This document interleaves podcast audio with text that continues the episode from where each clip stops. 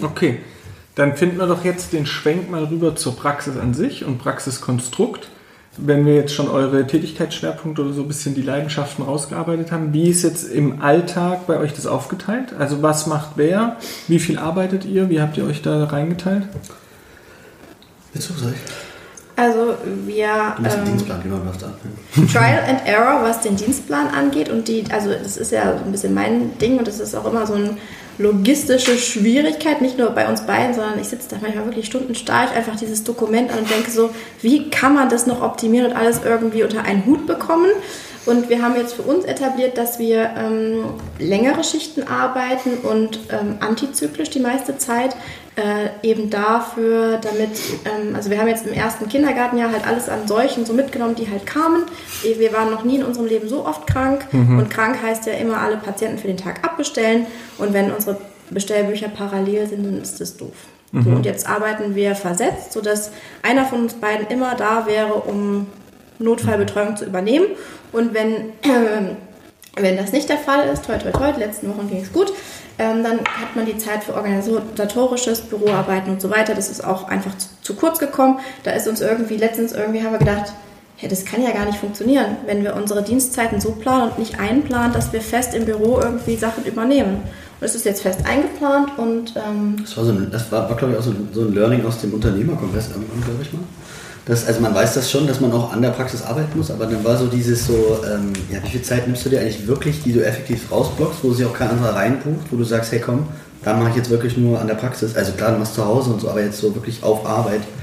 Und äh, wegen der Stunden, weil du gefragt hast, also, äh, man muss auch sagen, die Schichten, wir haben relativ lange offen, das ist schon auch anstrengend. Also ich habe zum Beispiel, also bei, du kannst nicht, was deine, doch, ich weiß deine auch, aber meine sind Montag 8 bis 18, dann habe ich Dienstag 8 bis 8, dann habe ich Mittwoch Büro, Donnerstag 8 bis 8 und Freitag Büro.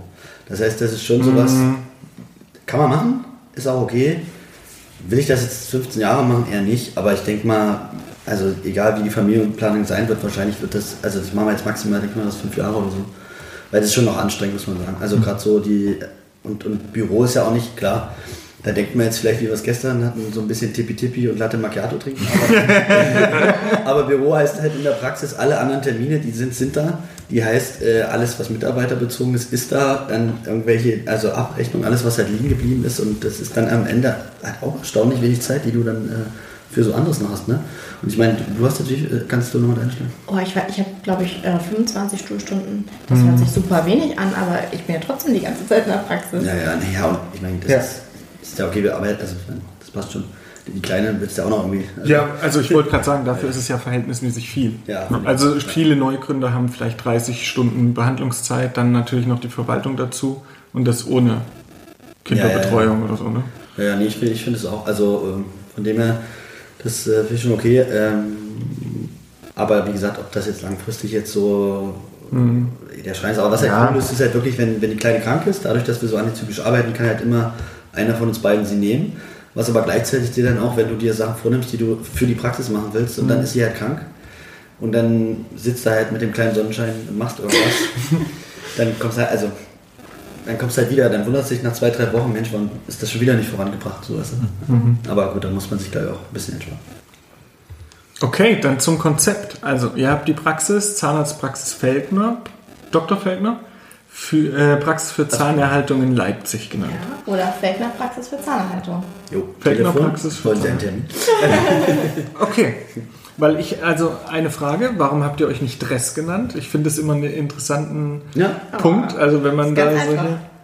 Damals war es noch gar nicht Feldner. Mm, Ja, aber ich glaube auch, nee, ja, aber wir haben ewig überlegt, äh, eigentlich auch, ob, also ist immer die Frage, machst du jetzt irgendwie, keine Ahnung, Nova Dent gibt's auch, das gibt's bestimmt, ne? jetzt habe ich hundertprozentig. Also ich wollte irgendeinen komischen Kunstnamen, den es Oder nicht so ein gibt. Stino Zahnzentrum. Zahnzentrum Leipzig. Keine Ahnung. Äh, Kompetenzzahnzentrum Leipzig, sowas, irgendwas, wo du sagst, das ist nicht personengebunden. Und das wollten wir eigentlich noch. Also ich weiß nicht, ob wir es je irgendwann mal wollen, sondern es sollte schon so sein, dass es sozusagen den persönlichen Touch Okay, hat. ja. Deshalb war Feldner. Äh, und sag mal, auch vom, vom CI und so hat es ganz gut gepasst, nur die Namen. Und ich finde, ehrlicherweise, ich glaube, die meisten Leute wissen mit Dress nichts anzufangen. Ja, sehe ich Die genauso. verstehen das nicht, ja. was ja. das Aber heißt. ich fand es trotzdem interessant. Ja, nee, nee, aber ja, ich, nee, ich weiß, das hätte man ja auch machen können und viele machen es ja auch, aber ich Ja. habe ich, ich hab selber, ganz ehrlich, ich habe bevor ich promoviert habe, auch nicht verstanden, was soll denn das jetzt heißen. Nee. Also wenn du Dress liest, dann denkst du als Laie, und das ging mir früher auch so, na, der hat wahrscheinlich in Budapest studiert, jetzt nichts dagegen, ja, nichts dagegen, aber Ja. du kannst das dann nicht einordnen. nicht einordnen? Ne? es geht ja genauso für die ganzen Master-Sachen. Ne? Mal gucken, ob das irgendwie Anklang findet. Aber ähm, ich glaube, du beziehst dich gerade auch noch auf unsere, äh, unser altes CI, wo steht Dr. Felkner Zahnarztpraxis. Das steht auch noch bei uns an der Tür. Das war so ein bisschen ähm. Working Title, weil das ganz schnell ging bei uns mit der Praxisübernahme und da mussten wir ganz schnell was auf den Boden stampfen und haben dann einfach nur bei äh, Photoshop irgendwie geguckt, was sieht gut aus. Und das war dann Dr. Felkner Zahnarztpraxis. Und haben dann aber, also ich will jetzt nicht von Rebranding sprechen, das klingt so äh, abgehoben, aber haben dann nochmal uns ein neues Logo überlegt und wie es aussehen könnte, wie es heißt. Und jetzt ist es Felkner Praxis für Zahnerhaltung, ohne Dr. Wobei man sagen muss, dass es, äh, also zum Melden geht es immer klar, aber es ist manchmal wirklich blöd, wie du das schreibst. Die Praxis Felkner Zahnerhaltung Ja, zum Beispiel- in einem Satzhaus. Ja, zum Beispiel, du würdest jetzt, wenn du eine E-Mail schreibst und schreibst ja immer klassischerweise Ihre Zahnarztpraxis Dr. Felkner, aber eigentlich, wenn unser CI ja ist, äh, Felkner Praxis für Zahnhaltung, aber du schreibst ja nicht Ihre Felkner Praxis für Zahnhaltung. Das ist ja- das ist ja voll schön. Äh, von dem Vielleicht hätten wir uns doch mal irgendwie beraten lassen sollen. Nein. Das ist die nächste Frage. Also habt ihr CI selber gemacht, Photoshop, alles selbst gestaltet? Haben, Stift und Papier erst einmal. Haben ja. wir alles Mögliche ausgetestet. Aber schon so ein bisschen professionell quasi, ne? Also vorher ein bisschen zeichnen, dann mal ein Logo probieren. Also ihr seid schon gut rangegangen, aber du bist einfach auch technisch gut äh, unterwegs, Jöran, oder? Ja, ja, Tati auch. Also Tati auch. Also Ja? wir, sind, wir, sind, nee, doch, wir sind beide da gut unterwegs. Also vor allem designmäßig ist Tati halt. Äh, Ja, okay. Tier, Tier. Ein Tier. Legit. Tati ist richtig legit. Äh, Sorry, ich bin noch so im Vibe von gestern, tut mir leid. ähm, nee, und wir haben aber, das muss man schon sagen, wir haben auch, äh, äh, also Grüße gehen raus nochmal nach Indien. Äh, wir haben halt auch mit Fiverr natürlich. Wir haben, äh, unser Kooperationspartner war in manchen äh, Angelegenheiten noch Fiverr. Also für alle, die gründen wollen und nicht äh, 800.000 Euro für ein Logo ausgeben wollen, Fiverr gibt es super äh, Freelancer, die euch das echt richtig gut machen. Und zu, also Also man muss schon, also man muss schon ganz grob wissen, was man möchte. Und man also ich würde Englisch jetzt-. Englisch und. Englisch auch, genau. Weil es gibt bei Fiverr ja auch Aber- deutsche aber Designer. die Deutschen aber dann musst, dann musst du auch nicht zu Fiverr gehen, wenn du dir einen deutschen Designer da holst. Ähm, du musst schon wissen, was du möchtest. Und wir hatten auch schon, ähm, wir hatten schon ein Design und haben es ihm einfach geschickt zum Professionalisieren.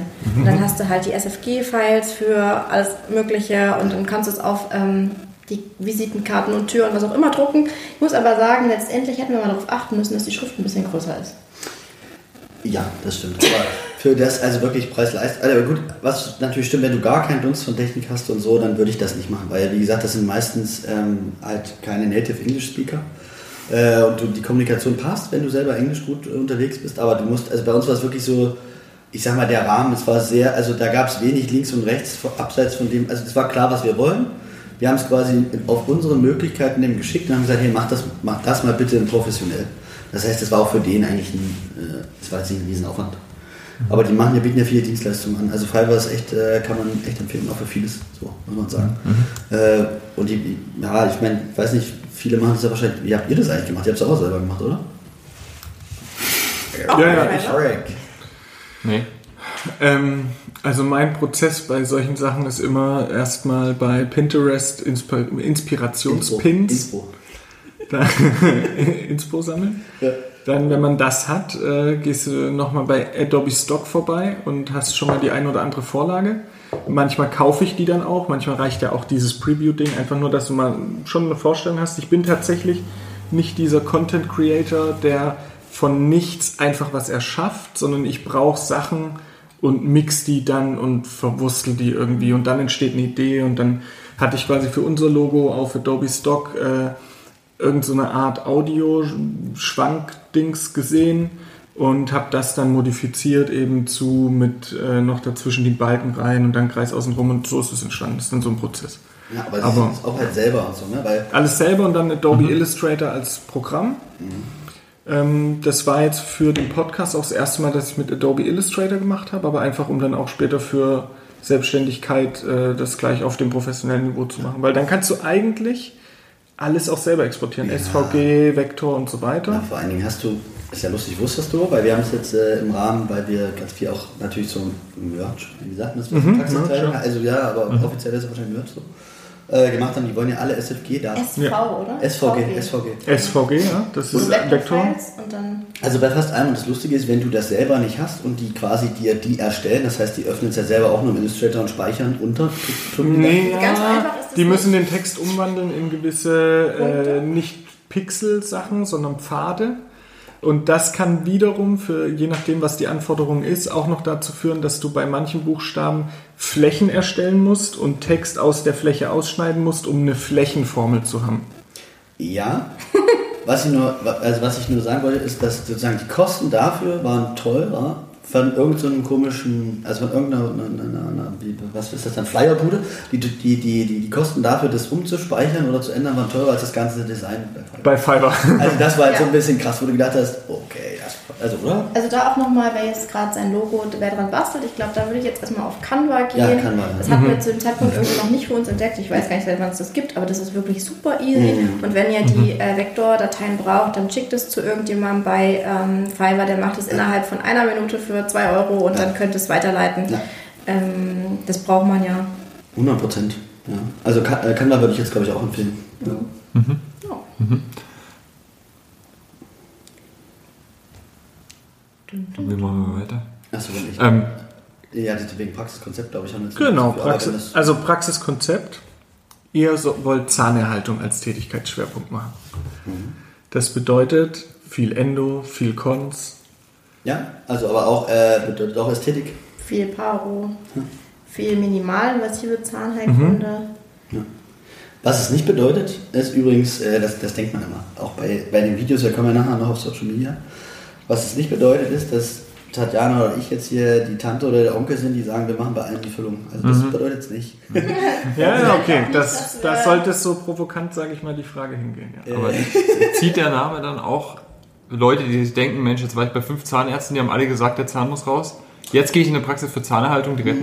Ja, doch schon, doch schon ein bisschen. Also jetzt nicht, bei 100% sind es jetzt nicht 70, aber so ein paar. Und vor allen Dingen, lustigerweise manchmal, wenn du Leuten dann doch sagst, dass der Zahn raus muss, aber wenn sie mal dachte, das ist da ja Praxis für Zahnhaltung. Wobei, falscher Dialekt, aber... Aber den kann er. Ich kann auch Sächsisch ein bisschen. Vielleicht schon ein bisschen anders, man weiß nicht. Nee, aber das, das ist dann manchmal witzigerweise in dem Moment, wo ich sagen, naja, wir sind da praktisch für Zahnhaltung, warum, also, ne, behalten wir den nicht. Nee, es bedeutet halt eigentlich, dass man, ähm, naja, also wir sind schon, oder, also ich denke, ich spreche da auch für dich, wir sind schon ganz, ganz fest der Überzeugung, dass das Beste, was du irgendwie, also in der Zahnmedizin haben kannst, dein eigener Zahn ist. Und dass es auch aus mehrerer Hinsicht total Sinn macht, den, äh, solange es denn sinnvoll und irgendwie rational geht, den auch zu halten.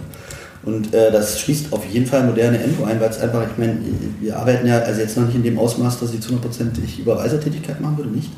Aber halt schon auch Überweisertätigkeit und du kriegst halt auch manchmal Zähne oder auch aus dem eigenen Patientenstamm, wo du denkst, das ist schade eigentlich, dass die, weiß ich nicht, das, das ist ja auch immer, das, das multipliziert sich dann. Die haben eine schlechte Endo, dann kriegen die schlechte WSR und dann kommen die zu dir und denkst du, wenn du irgendwie drei Stationen eher, wir hätten einfach eine ganz normale Endo machen können, wäre für dich, für dich, fürs System wäre es auch günstiger gewesen. Und du hättest weniger Leidensdruck, Aufwand, Zeit, Materialverschleiß, alles, es wäre viel einfacher gegangen. Und da sozusagen zu sagen, wir, da sind wir schon eher strikt, also zum Beispiel unsere Endos sind alle mit dem Mikroskop. Wir machen, also eine Endo in unserer Praxis ge- geht nur mit dem Mikroskop.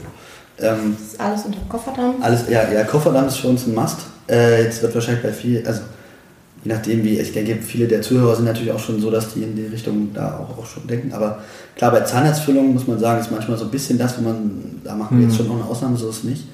Aber gerade wir machen viel auch so tiefe Defekte mit Margin Box Elevation und so. Und was- wie soll ich das ohne den Kopf? Also, wenn das mal wirklich gar nicht geht, okay. Aber zum Beispiel bei Endo ist bei mir auch so, wenn ich bei der Endo keinen Kofferdamm legen kann, also dann Ja, das ist ja die Indikation dafür, dass der Ja. Zahn nicht erhaltbar Genau, ist. so, so sieht's aus. Wobei dann natürlich auch gibt. Ja, und du baust den halt nochmal auf und so. Also, wir würden jetzt nichts erhalten, was keinen Sinn macht. Genau, genau, genau. Ja. Und was aber auch zum Beispiel, und das ist manchmal ehr- ehrlicherweise ein bisschen schwierig, auch bei, bei Zahnerhaltung, bedeutet halt auch, dass du Sachen auch beobachtest. Und das ist halt immer so, finde ich, ein schmaler Grad, dass du dann nicht, also auch vom Patienten nicht so der bist, der immer sagt, ja, ja, ist alles gut, gucken wir mal noch.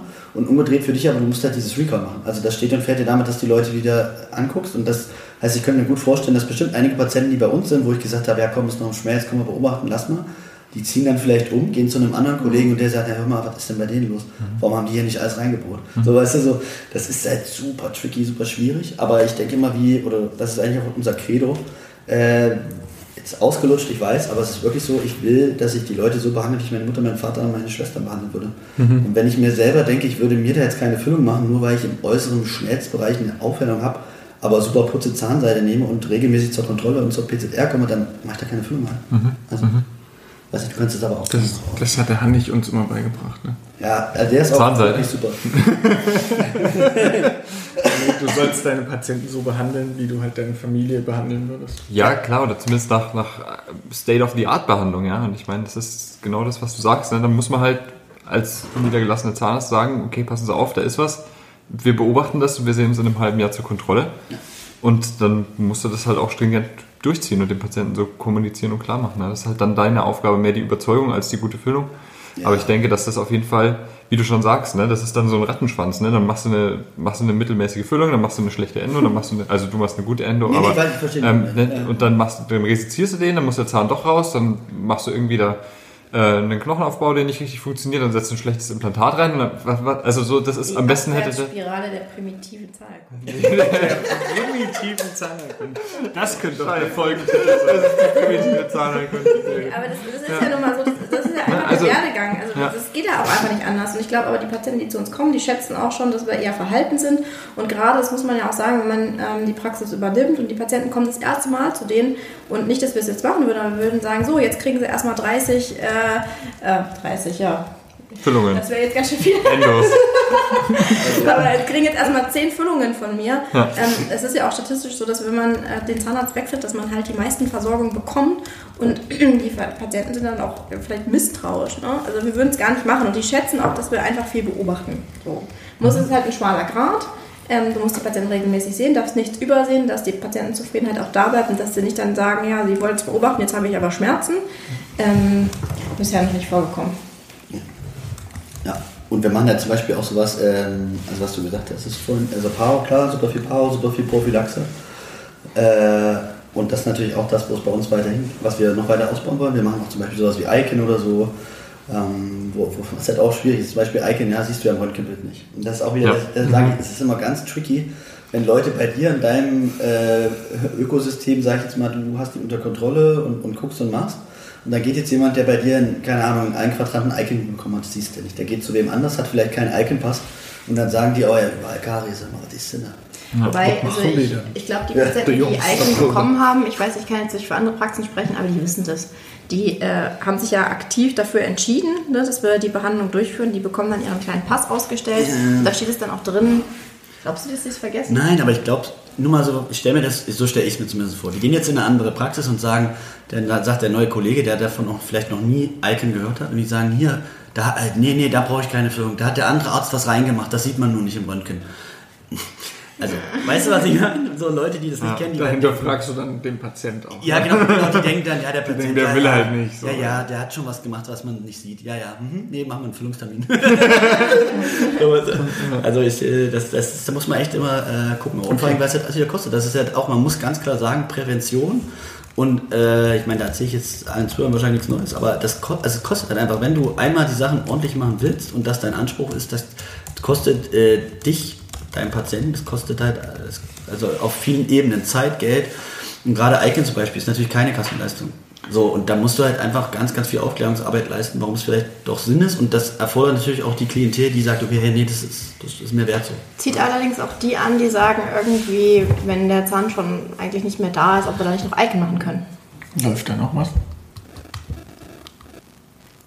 Backup Mike. Backup Mike. Ja, das passt schon. irgendwie Sag's kurz nochmal. Sag nur den letzten Satz Ja. nochmal. Das ist gerade zieht natürlich auch die Patienten an, die ähm, dann mit riesengroßen offenen Läsionen der Meinung sind, man könnte noch Icon machen, weil sie es irgendwie bei uns gelesen oder gehört haben. Ne? Und Ja, das stimmt. Nein, aber was wir noch auch so, also halt auch erst, äh, also Zahn erhalten kann eben auch, das, das, das glaube ich sehen viele oder würden das vielleicht erstmal nicht denken, aber eben auch ästhetisch kann Zahn erhalten eben auch sein. Wir haben auch ganz viele, also wir haben zwei Praxen in Leipzig, die sehr so auf Ästhetik, Veneers und so sind. Ne? Und für mich ist auch Zahnhalten, also Veneers machen für mich auch Zahnhalten, aber im Sinne von, wenn jemand zu mir kommt, der will, ist ästhetisch unzufrieden, dann ist das eben auch, dass man vielleicht nicht überall Vollkronen reinballert und sagt, hey komm, das passt schon 20 Jahre, sondern dass du halt sagst, okay komm, hier machen wir vielleicht äh, Liner erstmal, damit das schöner ist, machen wir vielleicht nur ein Bleaching, vielleicht ist auch einfach nur die Zahnfarbe, die stört, wir machen erstmal nur ein Bleaching. Und das ist auch Zahnhalten, wobei das vielleicht erstmal so von außen nicht unbedingt Okay. zusammengeht. Aber Ja, okay, kann ich nachvollziehen. Wenn ihr jetzt sagt, Endo gibt es bei euch nur unter Mikroskop, verschenkt ihr dann viel? Macht ihr trotzdem verschiedene Klassen von Endo oder gibt es bei euch quasi nur die Guter- guter eine Punkt. Art der Endo? Guter Punkt, aber ja, also weil, weil viele Praxen machen natürlich, die haben Assistent und sagen dann, okay, komm her, wenn so und dem Motto, gute Endo macht der Chef und sonst macht es der Assi.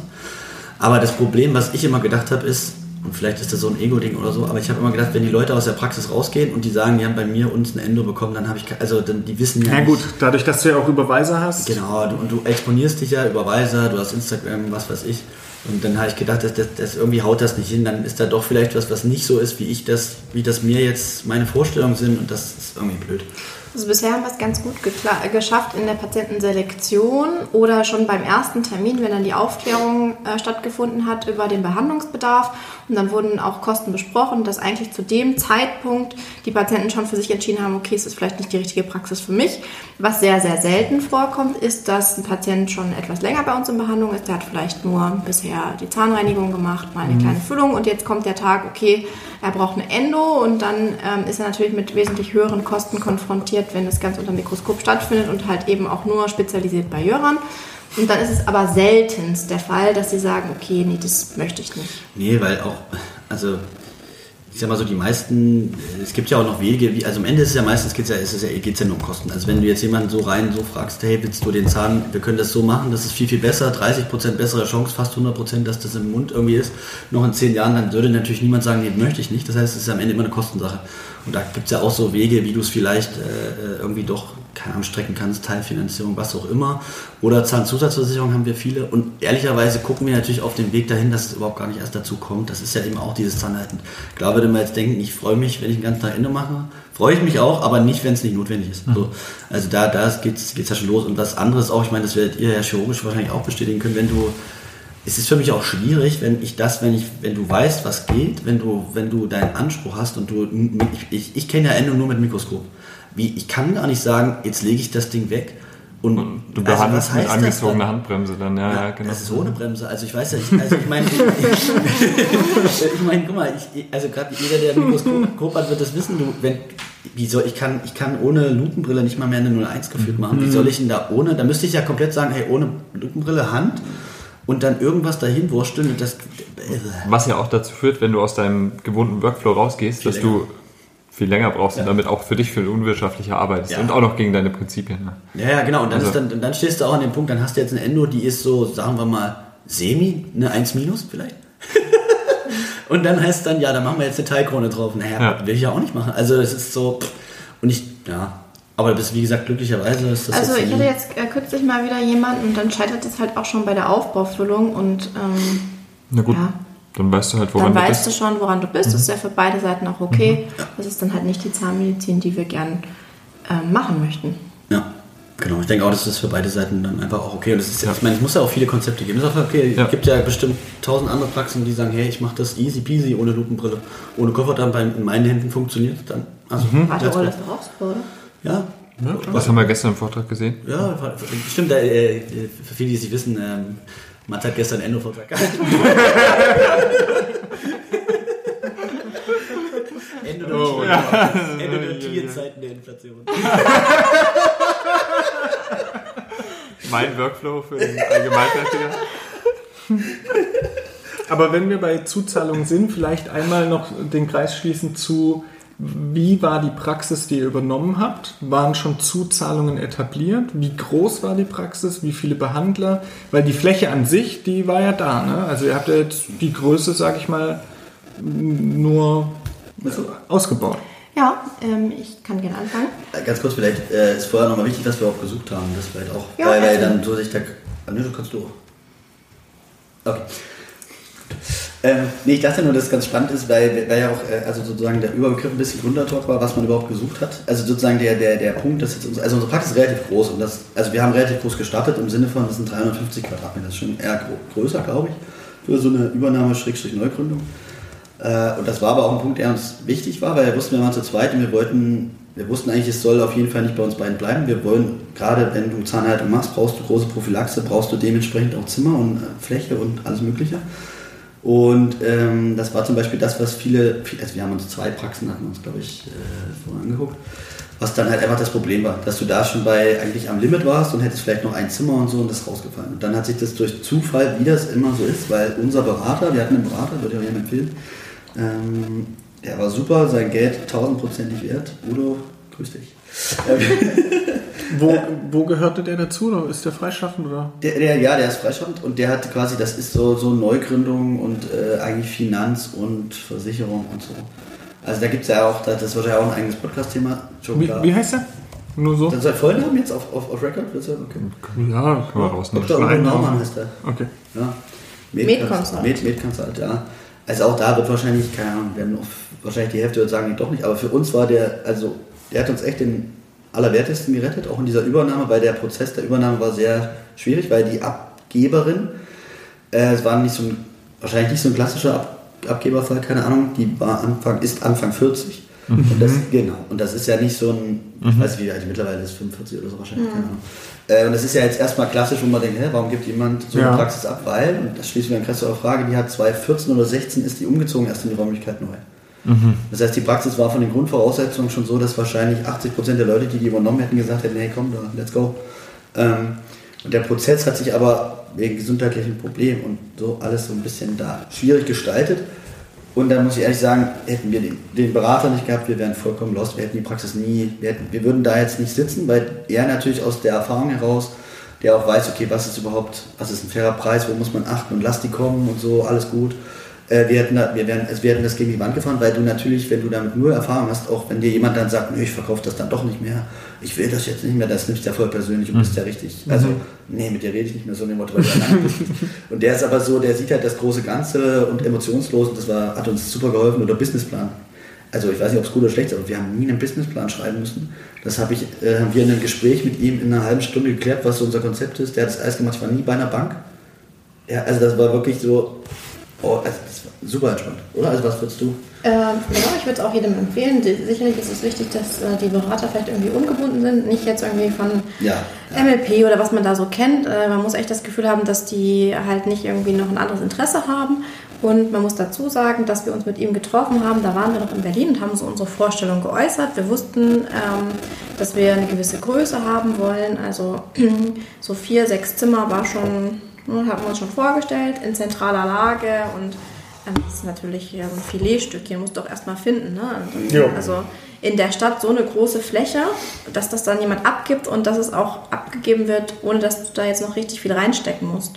Das, ähm, Neugründung wäre für uns, ja, war auch so mal im Gespräch, aber jetzt auch nicht so richtig. Wir haben uns dann auch Räumlichkeiten mal angeschaut, also nicht, also auf dem Papier zumindest, was so geplant ist, was eine Option sein könnte, aber Übernahme war schon das Favorisierte. Und wir haben uns mit ihm zusammengesetzt, das erste Mal im Oktober 2018. Da waren wir beide noch in Berlin und da haben wir schon über die Praxis gesprochen, haben gesagt, ja, wir können uns mal mit ihm zusammensetzen. Ähm, Das ist so ein Projekt für die nächsten zwei Jahre. Wir haben so gedacht an 2020. 2020, dass ähm, wir dort starten könnten. Und für mich persönlich hätte es auch noch ein bisschen später sein können, aber das war so unser Zeitrahmen. Und dass er was gefunden hat, war dann im Dezember 2018, zwei Monate Jo. später. Und ich schon gedacht, puh, und ich glaube, wir haben sogar im November die erste Praxis angeschaut. Das war in Bitterfeld. Das kam aus verschiedenen Gründen nicht in Frage. Es war eine kleine Räumlichkeit und auch ehrlicherweise, jetzt die meisten werden wahrscheinlich Bitterfeld nicht kennen. Ich kannte es auch nicht. In Ja, bitte? Es ist auch schon eher klein gewesen. Ja, genau, und dann im Dezember 2018 kam diese Praxis das erste Mal so ins Spiel, noch nicht so konkret, aber so das erste Mal davon gehört und besicht oder besichtigt haben wir es im Februar. dann- Februar, März 19. ja. Februar, März 19 und jetzt los ging es dann ja bei uns im Oktober 19. Also ein Jahr nach diesem Gespräch saßen wir wirklich am Stuhl und haben schon in der Praxis behandelt. Das ging alles viel schneller als gedacht. Und es ging vor allen Dingen deswegen so schnell, weil es eben die gesundheitlichen Gründe der Übergeberin dazu geführt haben, dass wir dann auch einfach schnell mussten. Vereinbart war was anderes. Wir hatten 2020 mit ihr vereinbart, aber sie war schon zu dem Zeitpunkt ein Jahr nicht mehr in der Praxis. Aha. Oh. Aber hatte noch jemand Angestelltes, also Sie dass noch zahnärztlicher Betrieb lief? Oder? Genau, also es lief Ah. so, es war halt ein sinkendes Schiff. Ja. Okay. Ein sinkendes Schiff und es waren zwei angestellte Zahnärztinnen und eine Assistenzzahnärztin in der Praxis. Ähm, Das ganze Team war da Boah, drei Behandler. Mit Chefin 4 oder wie? mit Chefin 4. Boah. Und die haben sich halt selbst gemanagt. Die haben einfach gemacht, wie sie es halt so machen. Ja. Und Naja, und zum Schluss war aber schon klar, dass die, die eine Kollegin, die äh, hatte schon gekündigt, wie war denn das? Also weil ganz zum Schluss war wirklich nur noch die frisch ein, äh, angestellte Assistenzzahnärztin, äh, die dann ihr assistieren musste, irgendwie, weil sie noch ab und zu noch mal reinkam oder auch nicht. Und dann ging das aber gar nicht mehr. Und dann war sozusagen äh, im August schon, die kommt nicht mehr. Also die kommt nicht mehr, war, war nicht mehr. Und dann hast du vorher schon, wir waren ewig zu so Gesprächen auch vorher da, das Team kennenlernen, bliblablub und so. Und dann war schon, na, wer bleibt und wer geht und so. Und dann rufst du aus Berlin da die Leute an, die du überhaupt nicht kennst und pitch denen da deine Vision und warum die denn da vielleicht doch bleiben und so. Und dann kommen irgendwelche ominösen Zahntechniker, die dir dann sagen, ich wollte nur sagen, die gehen alle, die gehen alle. Dann, Bleiben nicht bei dir. Ja, ich habe mit denen mal geredet, die haben gesagt, das machen wir nicht weiter. Ich gehen. jetzt hier nicht mehr. Die gehen, ich wollte es nur sagen, aber die gehen. Und dann denkst du, denk, was soll ich denn mit der Impfanlage? Und aber natürlich, als du nimmst das ja für bare Münze und denkst, warum sollen die, welche Interessenslage äh, hat der denn, dass der sowas erzählt? Dann kriegst du irgendwann raus, dass dieser Zahntechniker irgendwie äh, ganz viele Zahnärzte-Freunde hat, wo der sozusagen deine Mitarbeiter, deine potenziellen neuen Mitarbeiter Abwerben verscherbelt. wollte. Ja, und Ja. schon aktiv anschreibt, ey, geht doch mal dahin. Und so. Weißt du, so, so, ein, so ein Schild auf Deutsch. also wir waren zum Zeitpunkt halt auch noch in Berlin. Ne? Also wir hätten es ja, ohne ja. diesen Berater, das war halt Das der ursprüngliche Nächste. Punkt, hätten wir es nicht machen können, weil wir waren physisch nicht anwesend. Wir konnten jetzt nicht mehr eben die Praxis laufen. Wir haben auch darüber nachgedacht, ob es eine Option wäre, zu sagen, hey komm, wir arbeiten jetzt einfach noch ein bisschen mit, damit wir das Ganze stabilisieren können. Aber das war einfach aus unserer Position heraus nicht möglich. Und ähm, ähm, Udo, also unser Berater, hat dann halt äh, vor Ort alles für uns regeln können. Und das hätte wahrscheinlich gar nicht geklappt, weil wir konnten ja aus Berlin jetzt, wir haben ja auch ganz normal gearbeitet. Wir konnten ja jetzt nicht permanent herfahren. Ja, und man muss, also wir haben jetzt auch noch, ist jetzt auch noch unser Berater und das ist, also ich verstehe den auch so echt wie so ein, also ein Teammitglied hört blöd an, aber es ist schon so. Das ist Also der Gründungspapa. der Gründungsdaddy, ja, wir haben das, das wirklich, das ist, Der Gründungsdaddy, ja. ja, das ist wirklich so, also es ist immer so auch, also ich meine, äh, der hat auch neben, also nebendran, was natürlich cool ist, der hat auch eine coole Arbeitseinstellung, also heißt eigentlich immer, wenn ich irgendwas habe, kann ich anrufen. Haben wir eigentlich einen Rabattcode? Denk mal 10. Udo 10. Also. Ja, aber es ist wirklich so, ich kann, du kannst den anrufen, der ruft mindestens, wenn es dringend ist, äh, sofort oder sonst später und du kannst, äh, also auch in so strategischen Fragen oder so, wenn du manchmal hast, so dieser Blick von außen und so, das ist schon ganz cool. Ich denke, in manchen ähm, Übernahmeprozessen ist es sicherlich auch einfacher, dass man nicht immer auf den Berater zurückgreifen muss und je nachdem, was auch so euer ähm, Hintergrund ist, ob der schon ein bisschen. Na, Ja, na, wenn zum Beispiel der, der, der, der Fall eigentlich ist, dass du vorher angestellt bist, du hast ein gutes Verhältnis auf persönlicher Ebene seit mehreren Jahren zu dem Chef, der dir dann die Praxis übergibt, vielleicht brauchst du es nicht. Aber bei uns war es so, wir Ah, Das, auch das ja kann, Auch gerade das das kann kann super sein. gefährlich sein. Weil ne? du Ja, dann schon das persönlich miteinander verbandelt Und du hast diesen Blick von außen dann nicht mehr und du überblickst ja auch vielleicht nicht, wo den, die Stolpersteine liegen. Aber gut. Nee, also, also ich bin auch Teamberater eigentlich, aber ich habe gestern nach dem Vortrag habe ich äh, gedacht, ja, es geht halt auch, also manche kriegen es ja gut ohnehin und so, ne? aber äh, wir waren saufroh, auch gerade weil diese, wir, also wir gehen jetzt halt nicht mit der Übergeberin Kaffee trinken und wir hatten auch quasi eher nur noch schriftlichen Kontakt mit ihr, also von dem, das war schon gut, dass da jemand Neutrales da mit war, der da uns unterstützt hat. Ne? Ähm, Okay, aber das heißt, ihr habt tolle Räumlichkeiten gefunden, die, sage ich mal, von den Räumlichkeiten her Potenzial haben. Ja. Dafür war die Praxis selbst kritisch, sagen wir es mal so. Also zumindest kein Ja. sicherer Hafen, wo ihr jetzt wusstet, da gehen wir hin. 100%. Und es, äh, wusstet ihr, wie viele Scheine noch gemacht werden, wie viele Patienten da sind? War das abnehmend? Oder war es Also- schon so, dass ihr hauptsächlich gesagt habt, okay, Räumlichkeiten so, das ist so leicht in Leipzig nicht wieder funktionsfähig in der Lage wie auch immer bekommen und deshalb machen wir es jetzt? Also oder? man, man wusste von den Zahlen her, also von den Umsätzen, dass es auf jeden Fall, das, also das war, war weniger. Also das hast du gesehen, war aber auch klar. Was weil- heißt weniger? Minus 10, minus 30, 40 Prozent? Also wie sehr sank das Schiff? Naja, Ich ich, glaube, das war zu dem Zeitpunkt noch nicht so richtig absehbar, weil wir hatten, ähm, unsere Gespräche waren ja im Januar 19 und die BWA, die wir hatten, War von 18. war von 18 18 noch nicht einmal. Wir hatten, glaube ich, die Jo. von 17 und so gerade das von 18. Okay. Und von 19 kannten wir die Zahlen nicht. Und 19 war ja das, was dann eigentlich in dem Jahr passiert ist. Das ist eigentlich das Kritische. Man muss auch überlegen, wie legst du denn dann jetzt einen Kaufpreis fest Ja. für Mitarbeiter, wo du gar nicht weißt, bleiben, Bleiben die? ja. Ähm, da war ja jeder einzelne Mitarbeiter hatte ja quasi eine Nummer auf dem Kopf stehen. Äh, wenn der bleibt oder wenn die Zahnärztin geht, minus hm, hm. wenn die geht, minus hm. Ne? Also letztendlich muss man sagen, war es ja gut, dass die da waren, weil wir konnten einfach loslegen. Die Bestellbücher waren ja auch voll. Äh, Wir konnten einfach loslegen zu arbeiten. Wir hatten ein Team. Man muss aber auch dazu sagen, dass von diesem Team heute noch zwei von 15 bei uns arbeiten. Wow. Wir sind aber auch richtig scheiße. Ja. Also bei uns würde ich auf keinen Fall anfangen. Aber ähm, war das, die hatten ja vorher wahrscheinlich auch nicht Zahnerhaltung an der Tür stehen, sondern es war schon. vielleicht, Das, ja, Doch, das war, das, war, Ja. das, das war auch ein Punkt, warum die, warum sozusagen, weil du gefragt hast, wegen Übernahme sinkendes Schiff und so. sondern Also ein Punkt war klar, der Umsatz, ich glaube, vom Top zu dem letzten, was wir gesehen hatten, lagen 200.000. Also schon weniger. Also minus, minus, minus. Ähm, äh, weniger Umsatz. Äh, aber der Punkt war, das war, äh, wie, wie die es gerne formuliert hatten, äh, wie haben die gesagt, minimal adhesive Zahnheilkunde wird schon betrieben. Äh, also die haben schon viel, äh, also Kofferdamm war schon bei denen Usus. Äh, ich glaube noch nicht so noch nicht so krass wie bei uns jetzt, aber schon oft. Und die Zuzahlungspreise. Gutes Zuzahlungskonzept. Gutes Manchmal sehe ich alte Akten und denke, Ja. boah, was hat die denn da abgerufen? Schon vor äh, ein paar Jahren. da waren die 400 Euro für die Füllung wahrscheinlich schon. Oh, die hat auch richtig für Endo schon Zuzahlung Für. Endo, da waren teilweise hatte 400, 500 Aber Euro das für eine Endo. sind ja eigentlich gute Voraussetzungen Super, dann gewesen. ja. das war der Punkt. Mehr oder, also ja, es war schon sehr gut. Man muss auch dazu sagen, dass sie halt einen Schwerpunkt hatte und der Schwerpunkt waren Angstpatienten. Mhm. Und sie hat da so eine Schiene gefahren mit sowas wie, Patient kommt, setzt sich mal auf die Decke neben den Stuhl, Mhm. um den Stuhl, auf den Stuhl in drei Sitzungen. Aber so das sieht- hatte so sieht mein Montagmorgen aus. Also, Aber das waren dann so Desensibilisierungssitzungen, die der Genau. Patient gezahlt hat, oder? Das hat er Gibt's auch ja aus der bezahlt, Kinderzeit. genau. Der hat das danach erst durch, die, durch den Laser bezahlt. Ja, also sie hat halt Querfinanziert, sie hat sich das klar. halt querfinanziert, teilweise durch so Leistungen und das war aber auch gut, weil die Patienten schon äh, irgendwie über Zuzahlungen, die wussten das, aber diese krassen Angstpatienten, das waren ja nicht unsere Patienten. Das war auch teilweise Patientenklientel, also nicht alle, also wir haben super Patienten, die wir auch übernommen haben, die auch aus dieser Praxis stammen, aber ein Teil der Patienten, die halt auch schwierig waren und die dann auch aber auch gegangen sind. Ah, na, weil bei diesem Angstding, das ist ja das quasi das Gute oder das Schlechte auch, dass die natürlich maximal fixiert auf den, Auf den. Behandler sind. Ja. Und wenn der weg ist, dann bist du auch erstmal, oh nee, das ist ja richtig Stresssituation für die. Wo ist denn jetzt, wo ist denn die jetzt? Das war manchmal so nach zwei Jahren, wo ich so auch gedacht habe, na, ich, ich kann ja auch nichts dafür, dass die jetzt nicht mehr da ist. Sie ist ja einfach verschwunden. Die Patienten wussten ja nicht. Sie Ja. kamen in die Ja, Praxis. das muss man auch dazu Wir durften sagen. die auch nicht kontaktieren. Das war ja nicht unseren Patienten.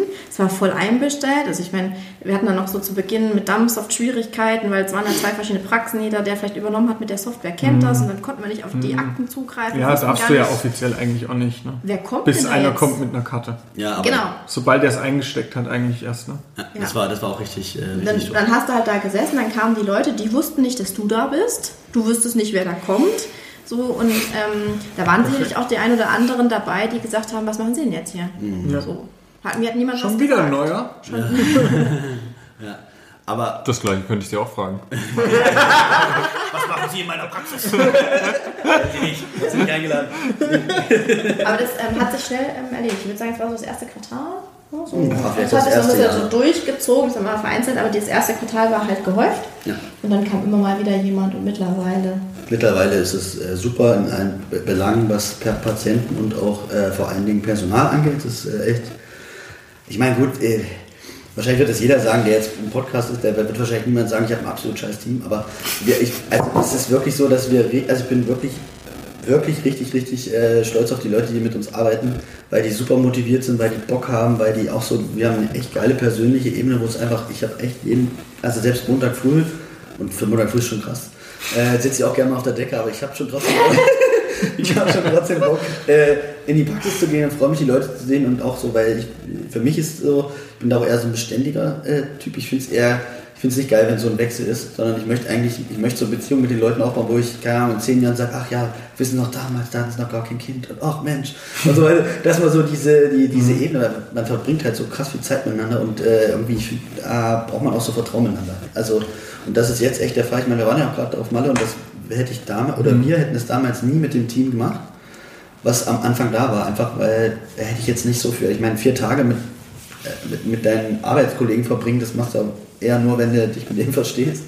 Und das war echt richtig mega. Und um auf deine Frage nochmal vom Ursprung zurückzukommen, ich für mich, ich weiß nicht, ob, wie du es gesehen hast, wahrscheinlich gar nicht. so. Wahrscheinlich, was die Frage war. Äh, ob, warum wir das gemacht haben am Ende. Und für mich war es einfach, ich habe gedacht, das ist so diese once in a lifetime Chance, Ja. das zu bekommen, was eigentlich unseren Anspruch, also was das, was wir wollen, zu bekommen in der Lage. Ich habe gedacht, wenn wir die nicht nehmen, die Praxis, das wird nicht nochmal kommen.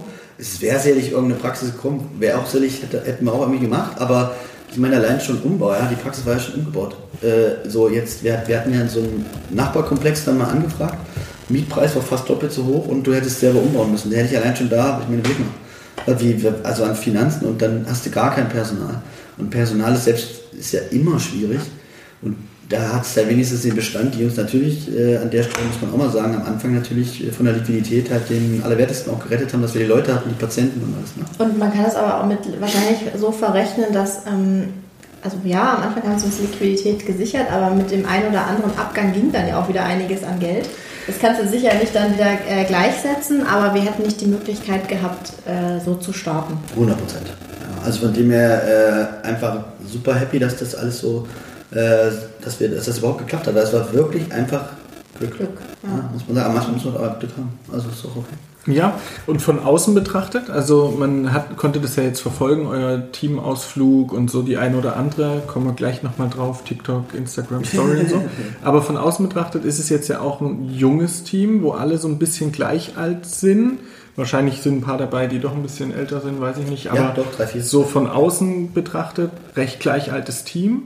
Dann hast du von der Erfahrung, die ich bisher mitgenommen habe, ja schon oft auch ähnliche Interessen, verstehst dich besser, hast nicht so viele Konflikte und es wirkt so ein bisschen harmonisch, ne, als ob man auch was zusammen dann machen möchte, von außen betrachtet. Ne? Aber das spiegelt sich ja Das ist in eurer genau Erzählung so, wieder. Ja, weil das auch so, so ein bisschen, das, äh, zumindest der Anspruch ist, sorry, ich erzähle das jetzt auch wieder zum hundertsten Mal, das ist natürlich immer dauernd. Ne?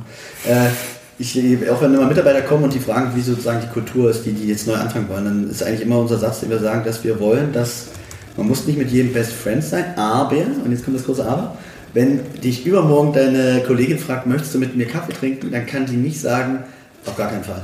Sondern dann muss sie zumindest im Kopf haben, ich würde mit der Kaffee trinken.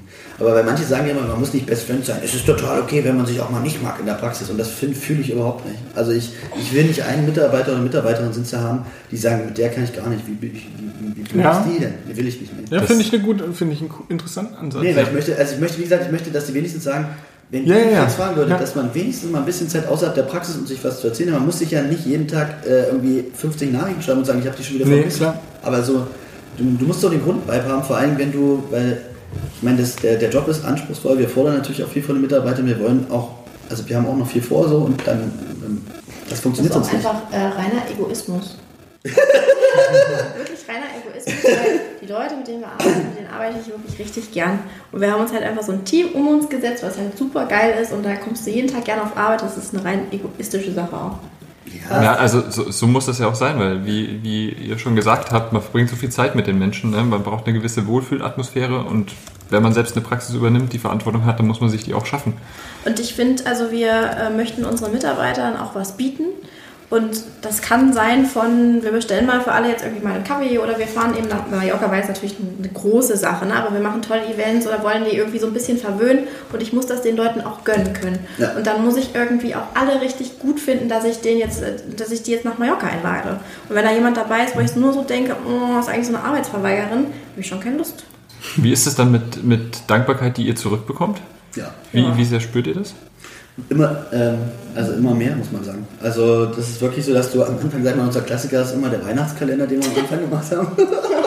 War so lustig. Erst, nee, nee, nee, nee, pass auf, aber der, der, das kommt jetzt. Äh, das war, wir haben ja dann übernommen im Oktober und wir haben dann für den ersten Winter schon so einen Kalender gemacht. Und Tati hat sich hingesetzt und hat dann schön so selbst gemacht, mit allen tollen Sachen geführt. Das war richtig süß.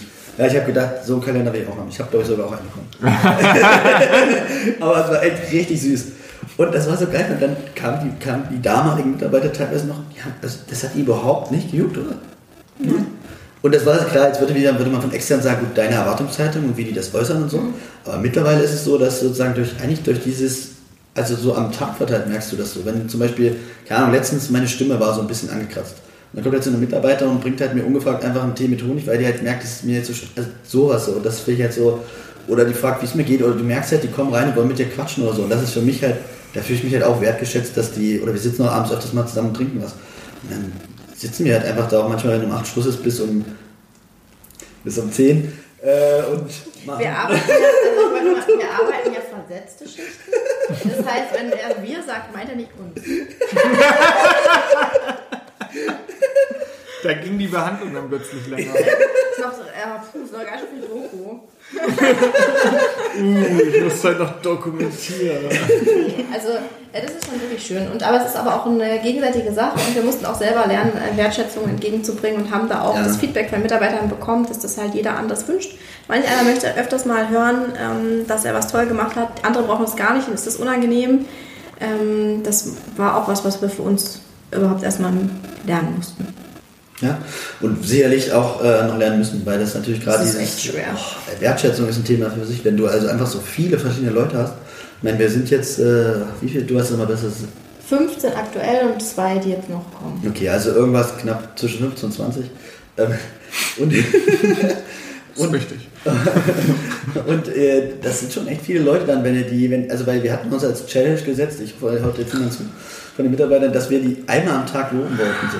Wir haben extra, wir haben ja so Oh, echt, haben das echt Äh, gut. Wir machen jährlich äh, so, ein, so ein Coaching, also teils mit den Mitarbeitern, aber auch allein. Und das äh, letzte, was wir gemacht haben, das war zu zweit und da ging es darum, wie wir halt lernen können, Besser wertzuschätzen. besser, ja, ich hoffe, es hört niemand von euch zu, ähm, äh, besser wertzuschätzen. Und das ist ja wirklich was, was man aktiv sich vornehmen muss, darauf zu achten. Vielleicht, also es gibt ja immer die Leute, denen fällt's, da fällt es dir einfach, weil die machen alles sowieso schon richtig geil. Und dann hast du aber auch Mitarbeiterinnen, wo ähm, Da musst du suchen, was du wertschätzen kannst. musst du genau, also vielleicht arbeitest du gerade mit der Person überhaupt gar nicht zusammen, Ja, das du ist hast so Punkt. wenig Berührungspunkte. Ja. Und wie findest du dann irgendwie auch was, was authentisch ist, wie du die Person irgendwie wertschätzen und loben kannst? Ne? Das muss man echt, ja, ist noch äh, Work in Progress. Auf jeden Fall, also da sind wir äh, sehr, sehr dran. Aber äh, wie gesagt, so abschließend nochmal zu diesem Thema, du merkst halt den Switch der Mitarbeiter auch und du hast auch, auch Malle, also zum Beispiel das, wie die sich da äh, gefreut haben und so und dann waren wir auch abends mit denen weg. Das war schon richtig einfach so sehr so zusammenschweißend und eine richtig coole Erfahrung, würde ich auch jederzeit wieder machen. Und du ehrlicherweise merkst auch jetzt noch so den Spirit, der jetzt da aus dieser Zeit noch kommt. Und du hast auch immer mehr so dieses, also was ich cool finde auch, was man immer merkt, so diesen Zusammenhalt auch, dass man so, man wächst. Weil wir halt Ein Teamgeist Ja, ja, ja. Und auch eine Identifikation, ne? Genau, und auch so, das ist so krass. Am krassesten habe ich das gemerkt, wo es darum weil wir suchen halt aktuell auch noch weiter Mitarbeiter. Und dann habe ich so gesagt, ne Mensch, aber ihr kennt doch eigentlich immer so viele und so und aus, und aus der Ausbildung und so. Und dann ist Otto und das, was immer kommt, ja, aber ich will nicht, dass wir uns arbeiten. Also so ganz auch, weil die halt, das ist, also weil, die halt Die selber. passen ja nicht rein. Naja, so, aber so dieses, weißt du, dieses Mindset von denen, dass sie sagen, hey, das ist jetzt hier so ein, Das ist jetzt mein Ding. das ist genau das ist jetzt mein Ding und ich, da hole ich mir auch nur die rein, wo ich richtig Bock habe und ich hole jetzt ja nicht jeden rein so und so, so ein bisschen diese Exklusivität, die die dann für sich so empfinden, das macht dann ja schon auch so irgendwo ein bisschen stolz. Ich meine, auf der anderen Seite schade, dass niemand kennt, weil wir den brauchen, aber, aber, aber das ist schon auch cool. Ja, und das habt ihr ja schon auch dann durch Social Media, sag ich mal, gut hinbekommen. Gehen wir gleich nochmal drauf ein, dass da eine Identifikation noch stattfinden kann. Ähm, ganz kurz bevor wir dazu übergehen, wie gestaltet ihr als Paar, das jetzt eine Praxis führt, die Verteilung der Rollen so innerhalb der Praxis? Also wer macht welche Aufgabe? Ähm, ist der eine der strengere, der andere der, wo dann die Mitarbeiter sich doch ausheulen oder ähm, verständnisvoll quasi ein Gespräch suchen? Oder habt ihr so, hat sich das natürlich ergeben? Habt ihr es vorher geplant? Wie macht ihr das? Also ich würde gerne die Frage ähm, zurückspielen und würde gerne mal wissen, was äh, ihr denkt, wer denn bei uns Bad Cup ist. Ah, okay, mal die Außenwahrnehmung. Okay, interessant. Das könnte jetzt nämlich beides sein. Das kann jetzt entweder sein, dass Jöran in seiner Nerdiness ähm, Nerd? In seiner Nerdiness so äh, quasi keine Kompromisse eingeht und dann tatsächlich da sehr angegriffen sein kann, wenn es nicht so läuft, wie er will. Könnte sein. Es kann aber auch sein, dass er der lockere Typ ist und es erfahrungsgemäß öfter mal bei selbstbewussten, starken, guten Zahnärztinnen auch so ist, dass die sich schneller angegriffen fühlen. Also ich, Also ich hätte so auch gesagt, dass, dass Joran eher der, der seiner Frau den schwarzen Peter zugespielt hat, dass du echt mal streng sein musst. Dass du der Böse sein musst. Also Ja. könnte es sein. Ich kann mir aber auch vorstellen, dass Jöran der, der aufgrund seiner Nerdiness der ist, der durchgreift. Also Beides möglich, wenn wir uns festlegen sollen. Ich tippe auch auf Tati. Okay, ja, bin ich dabei. Ähm, ja, wie soll ich das jetzt sagen?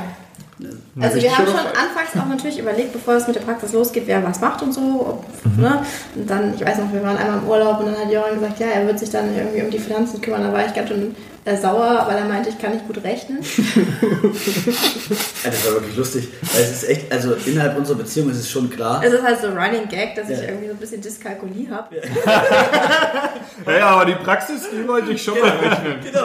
Aber das ist auch gemein, weil es bedient halt jetzt irgendwie wieder jedes Klischee, dass die Frau natürlich jetzt mit den Zahlen nichts zu tun hat und so. Und also es ist jetzt nicht so, als könnte ich nicht rechnen oder als hätte ich kein Verständnis von Zahlen. Also das ist so ein bisschen ein Running Gag bei uns. Ja. Und ähm, wir haben uns vorher überlegt, wer macht was. Und dann haben wir mit der Praxis losgelegt und haben wirklich einfach, jeder hat natürlich das übernommen, was ihm am besten liegt. Wir haben es nicht aufgeteilt, sondern jeder hat einfach begonnen, irgendwie Aufgaben zu übernehmen. Das war bei mir eher so ein bisschen äh, um die Personalentwicklung, Dienstpläne und so weiter, die Kommunikation mit den Mitarbeitern und Jöran hat sich mehr so um den Papierkram gekümmert, Kommunikation mit dem Steuerbüro, wobei das mache ich auch zum Teil. Äh, er kümmert sich um die Buchhaltung und ähm, noch viele andere Sachen.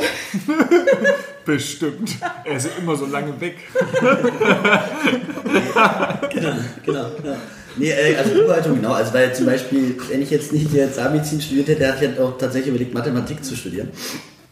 Weil ich Zahlen sehr mag und auch dieses ganze BWL dahinter finde ich super spannend, interessant. Also das würde ich auch als meins begreifen. Also Buchhaltung auch zu gucken, wo, wie, also wirklich, keine Ahnung, was hast du für eine Rendite, was, also so ein Kram, mir das äh, anzuschauen und auch zu gucken, wie kannst du da besser werden und noch mehr wissen und das auch vor allem auswerten. Das ist so äh, das, was mich sehr interessiert. Äh, und natürlich auch so Sachen, klar, also alles, was so an Investitionen bei uns durchgeht, das ist eigentlich, das mache ich eigentlich. Du investierst halt auch gern. Ich investiere gerne, stimmt. Und ich gucke immer, wo man vielleicht irgendwas noch verbessern kann. Manchmal wahrscheinlich auch ein bisschen zu viel. Also ich glaube, es ist ein bisschen ausgewogen. Wenn nur ich die Praxis hätte, da würde ich nicht so viel so investieren. Und wenn nur Joran die Praxis hätte, würde er ein bisschen viel investieren. Und so halten wir uns in der Waage. Sehr schön. Ja, die Waage sieht man in eurem Büro. Da Da ist einfach, einfach mal jedes Kamerasetup, das äh, aber da habe ich schon Alessandro de Vigos irgendwann mal vorgestellt hat, einmal gekauft, um es das auszuprobieren. wird krasser, mein Fanboy. Jedes Buch. Ja, das sind ja nur die, die ich auf Arbeit habe. Ich nicht alle. Ich habe eigentlich die, die sind alle hier. ja, äh, ähm, nee, äh, was so Mitarbeiter angeht, würde ich schon sagen, dass. Ähm, also du bist auf jeden Fall strenger, definitiv. Oder die hat anders, du, sie hat natürlich eine, eine Art, wenn sie Sachen sagt, die ein bisschen, ähm, ich bin glaube ich eher emotionaler. Ich bin halt einfach so an der Außenwirkung, das heißt nicht, dass ich das bin, Genau, aber genau, einfach genau. ein bisschen kühler. Genau. So, und deswegen, mir fällt es auch leichter, wenn es jetzt mal um unangenehmere Themen geht oder sowas wie Kündigung oder so, das macht mir jetzt nicht so viel aus. Ja, genau. Das ist bei mir halt schon anders, muss ich sagen. Aber es liegt, es ist auch klar, wenn, also sag mal so, ich bin halt in einem Frauenhaus auch groß geworden. Ich bin halt feminisiert. Ich habe halt echt so ein bisschen das Problem, dass ich mich sehr oft, das was positiv und negativ ist, wenn man sich sehr mit seinen Le Leuten sozusagen identifiziert, sich sehr mit denen, also auch so Sachen außerhalb von, die kommt um 8 und geht um 8, sondern vieles so privat auch weiß, dass du dann, ähm, naja, dass du, wenn du das dann schon, also du hast ja diese zwei äh, oder zwei Gesichter oder zwei, zwei, wie soll ich sagen, zwei äh, Herzen, die dann schlagen. Das eine ist, das ist deine Praxis. Und wenn da, ich sag jetzt mal ganz blöd, wenn da jetzt irgendjemand ist, der jetzt da nicht äh, so performt, wie du es willst oder irgendwas macht, dann ist natürlich ganz objektiv klar, den muss vielleicht raus. Dann hast du aber die andere Seite, sozusagen die menschliche, dass du natürlich die Leute kennst und weißt und natürlich auch weißt, dass niemand gerne zum Beispiel jetzt die Kündigung kriegt oder so. Ne? Und das ist so ein bisschen, das, da tue ich mich echt schwer mit. Da muss ich auch so ein bisschen dran arbeiten. Lustigerweise ist, bin ich privat überhaupt, also aus meiner Sicht überhaupt nicht so. Wenn mich äh, privat was auf gut Deutsch annervt, dann sage ich das. Also, nicht, du kannst das ja bestätigen wahrscheinlich. Die Frage ist gut. Also du kannst es ja bestätigen. Also nicht offen Nee, also gelassen, jetzt, sondern wenn jetzt, ist das jetzt so? bei Tatjana, also wir haben das nicht oft, weil wir uns wirklich echt nicht großartig streiten, aber wenn, wenn ich jetzt was hätte, würde ich da jetzt nicht sagen, oh, da traue ich mir jetzt aber, oder, oder trauen ist ja ein falscher Begriff, aber da würde ich mich jetzt scheuen, ihr das zu sagen, das sage ich ihr so, wie ich das empfinde und auch in, in Deutlichkeit, ohne viel Shishi. Und bei Mitarbeitern fällt es mir ja schon manchmal schwieriger, ich glaube, warum auch immer das so ist. Äh, Und da rufen wir uns aber so ein bisschen ein. Ja. Insgesamt haben wir, glaube ich, beide relativ hohe Ansprüche, also sowohl an uns selbst als auch an die Mitarbeiter. Ja, das ist. Mhm. auch das Feedback, was wir oft bekommen. Ähm, Das heißt, ähm, wir sind jetzt nicht, also wir achten schon darauf, dass alles so läuft, wie wir uns das vorstellen. Und ähm, streng weiß ich jetzt aber nicht. Ich glaube, dass wir auch trotzdem ziemlich locker sind und entspannt die Arbeitsatmosphäre ist, gibt es so her, dass das alles in einem angenehmen Gespräch läuft, ne, was wir uns halt vorstellen. Ja, und also gerade so Kontrollsachen, das ist manchmal, äh, das merke ich bei mir auch, dass das so Prinzipiensachen sind. Ich will Leute nicht kontrollieren. Und da würden, das sind manche Mitarbeiter aber nicht gewohnt. Mhm. Und die, die, manche fordern es auch ein. Aber zum Beispiel, ich will nicht im Stereo kontrollieren, ob die die Sachen richtig machen, mich hinstellen und dann mir einen Heidemann nehmen und sagen, ah, da ist noch Zement. Da ist noch Zement. Nee, dabei ja. das, nein, nein, nee, das war jetzt nicht, dass du es machst, aber ich glaube, dass das manche ja so erwarten, fordern und bestimmt auch viele genauso machen. Das ist ja immer eine Frage der, der Führung immer letztendlich. Ja, ja, du musst ja deine Leute führen und das kann unterschiedliche, bei unterschiedlichen Mitarbeitern unterschiedliche Ausmaße annehmen. Ne? Wir hatten auch schon Mitarbeiterinnen, die eben so einen sehr autoritären Stil eingefordert Boah. haben mhm. und den wir einfach nicht bieten können. Mhm. Auch wenn jetzt, wenn ich jetzt, sage ich mal, schon die strengere von uns beiden bin, sind wir nicht jemand, der hingeht und jemand anschreit oder irgendwie permanent den Leuten irgendwie sagt, was sie zu tun haben. Ähm, und das funktioniert dann auch nicht. Mhm. Mussten wir auch für uns erkennen, dass wir jetzt auch versuchen rauszufiltern, wenn sich jemand bei uns vorstellt, was erwarten die denn eigentlich von ihrem mhm. zukünftigen Chef? So, ja. Und können wir das überhaupt bieten und kommen wir da beide glücklich überein? Und haben auch schon die ein oder andere da gehabt, wo wir gedacht haben, das kann einfach nicht von dem, was wir zu bieten haben, passen. Ja, oder wir hatten auch schon auch Mitarbeiterinnen, äh, wo sozusagen aus deren Verständnis die in Anführungsstrichen äh, so autoritärer waren als wir, weil die sich wirklich so dieses krass mhm. hierarchische Denken, so ich bin und du musst das jetzt machen, weil ich das sage. Und das ist halt so, dann ist es richtig weird, wenn du dann als Chef denkst, naja, weil du als Chef denkst, nee, das ist aber nicht mein, das ist nicht mein Konzept. Ich denke ja selber nicht so und ich könnte das ja, wenn ich würde, könnte ich das ja machen. Aber ich möchte es überhaupt nicht. Und dann macht es halt eine Mitarbeiterin und denkst so, ey, warte mal, so geht's aber auch jetzt nicht. Okay. Und das ist aber, mhm. wo, wo, du sagst, äh, was Tati schon gesagt hat, äh, dass wir diese, also das ist unter anderem wirklich die Frage, was, was, was erwarten Sie sich von Ihrem neuen Arbeitgeber? Und wenn da jemand kommt und sitzt und sagt, ja, ich will da ganz, also wir haben schon Strukturen, aber so ganz klare Strukturen, ganz klare Hierarchien. Und wenn ich ein Jahr länger arbeite, dann müssen die mich sitzen. Also, gibt's ja, und die Azubis sind der Dreck. Die ah. müssen ja erstmal putzen. Ja, der Azubi sitzt an der Rezeption, das steht ja nicht im Lehrplan. so, also so, sowas. Mhm. Das, äh, aber das ist halt gut, das findet sich dann auch, du merkst, dass du hast ja ein Bauchgefühl und du wirst halt immer besser auch in dem, wo du merkst, okay, passt, passt nicht. Und da, um wieder den Bogen auf Social Media zu schlagen, hoffe ich und denke ich, dass ein Vorteil davon ist, dass das natürlich auch die Leute anzieht, die das vielleicht ähnlich denken und sehen. Ich meine, im Prinzip können die ja durch diverse Kanäle sich ein Bild von unserer Praxis machen und vielleicht schon mal so ein Vibe kriegen, ob das passt halt oder nicht. Schön, dass du es ansprichst. Genau über die Social Media Kanäle wollen wir mit euch gleich noch ausführlicher reden. Hier gibt es nochmal einen Cut und wir hören uns dann in der nächsten Folge wieder. Also bis gleich. Tschüss.